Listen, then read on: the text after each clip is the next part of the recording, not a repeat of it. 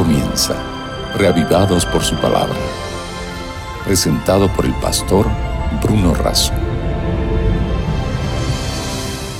Reavivados por su palabra es un proyecto de la Iglesia Adventista del Séptimo Día que invita a personas de todo el mundo a unirse a una cadena de lectura y reflexión diaria de las Sagradas Escrituras. Hoy, Primera de Crónicas, capítulo 8. Antes tengamos una oración. Padre nuestro que estás en los cielos, suplicamos tu presencia entre nosotros al meditar en este capítulo de la Biblia. Te lo pedimos y agradecemos en el nombre de Jesús. Amén. Si usted tiene la Biblia y, abre, y la abre en el capítulo 8 del primer libro de Crónicas, va a encontrar allí los descendientes de Benjamín y va a encontrar nombres que no nos resultan conocidos. Benjamín engendró a Bela, su primogénito, y así el segundo, el tercero, el cuarto, va siendo el listado de, de todos los descendientes de Benjamín y de la tribu de Benjamín. Y así todo el capítulo. La última parte del capítulo termina y dice, todos estos fueron de los hijos de Benjamín. Y usted podría decir en un capítulo como este, ¿y qué puedo sacar yo? ¿Qué, cuál es el beneficio de saber este listado? ¿Y qué aplicación espiritual puedo encontrar para mi vida? Yo quiero decir que los nombres del pasado, como también hoy en algunos lugares y en muchos lugares, los nombres representan algo, tienen un significado, tienen una identidad, tienen sentimientos, expresan formas de ser, formas de actuar, expresan deseos, sueños, expectativas. Lo mismo ocurría en el pasado. Y yo quiero detenerme en, un contraste y en dos nombres. Por un lado, en el versículo 30 dice, los hijos de Abdón, el primogénito, y hace un listado y dice Sequer o Zacarías. Y después usted va al versículo 33 y habla de Nere engendró a Cis, Cis engendró a Saúl, Saúl engendró a Jonatán. Y después habla y dice, y es Baal, hijo de Jonatán fue Merib Baal. Y Merib Baal, ese es un contraste. Zacarías y por el otro lado Baal. ¿Qué significa Baal? Significa que hay un Señor, que hay un patrón, que hay un dueño. Todo aquel que se identificaba con Baal se estaba identificando con la adoración de ídolos que no representaban a Dios y que contrastaban con Dios. ¿Y qué significa Zacarías? Zacarías significa recordar. El Señor recuerda. El ser humano olvida.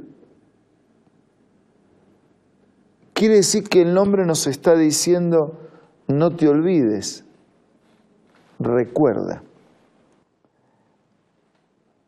Fue propio del pueblo de Israel y es también propio de nosotros olvidarnos.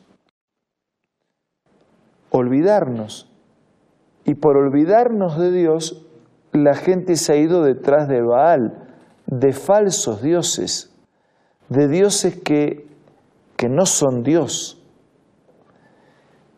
Estos nombres nos desafían. No te olvides, no te vayas detrás de Baal no te vayas detrás de falsos dioses. Antes que olvidar, mejor recuerda. ¿Recordar qué? Recordar que Dios es Dios, recordar que Él es el Señor. Más de una vez Israel fue desafiado de esta manera. Eh, recuerda, recuerda dónde estabas, esclavo en Egipto, recuerda dónde estabas en el desierto con todos los peligros y necesidades, Recuerda los años que el Señor te llevó en medio del desierto. Recuerda la tierra prometida donde te trajo con todas las bendiciones de una tierra nueva, de una vida nueva. No te olvides, recuerda, está íntimamente ligado porque la acción de no olvidar es recordar y el recordar anula el olvidar. No te olvides, es lo mismo que decir recuerda. Recuerda es lo mismo que decir no te olvides. Qué fácil que es para el ser humano olvidar algunas cosas y no olvidar otras. No nos olvidamos las heridas, no nos olvidamos las frustraciones, no nos olvidamos las heridas, el maltrato, nos resentimos por la forma en que hemos sido tratados. Tal vez alguno de ustedes esté recordando en este momento de cosas que no se olvidan. Pero si en lugar de no olvidarnos de aquellas cosas que nos dañaron, nos recordáramos de todas las bendiciones que Dios nos ha dado y de todas las cosas positivas que la vida ha dejado en nuestras manos.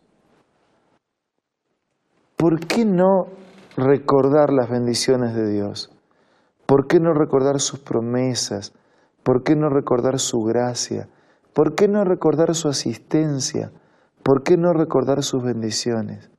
Amigo, no vayamos detrás de Baal. No nos olvidemos. Qué feo es que ser desagradecido. Qué, qué, qué, qué triste es ser desagradecido. ¿Cómo podemos ser desagradecidos con todo lo que Dios nos ha dado?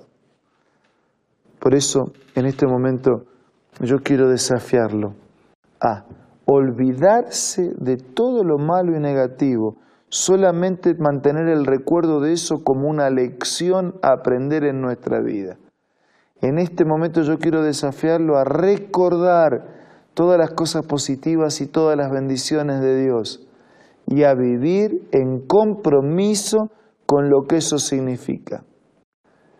Recuerda la gracia, la asistencia y la promesa del cielo y compromete tu vida con esa gracia y con esa asistencia.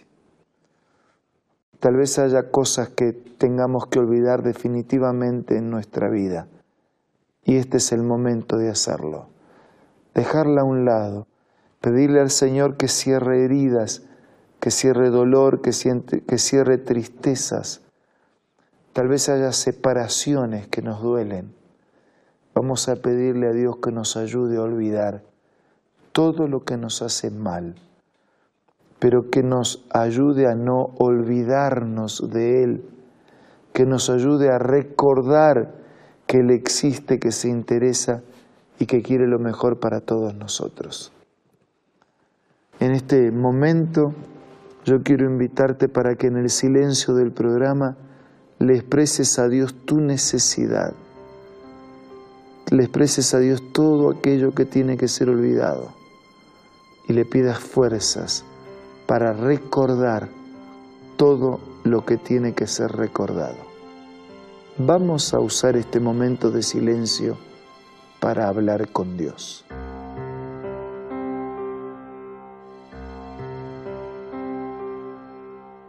Padre nuestro que estás en los cielos, invocamos tu nombre para pedir por todos nuestros amigos sus necesidades. Coloca tu espíritu en nuestra vida para olvidar todo lo que tiene que ser olvidado, pero sobre todo para recordar todo lo que tenemos que recordar. Queremos mirar a Jesús y recordar tu amor, tu gracia, tus promesas, tu asistencia y así vivir cada día todo el tiempo de tu mano. Te pedimos y agradecemos todo en el nombre de Jesús. Amén.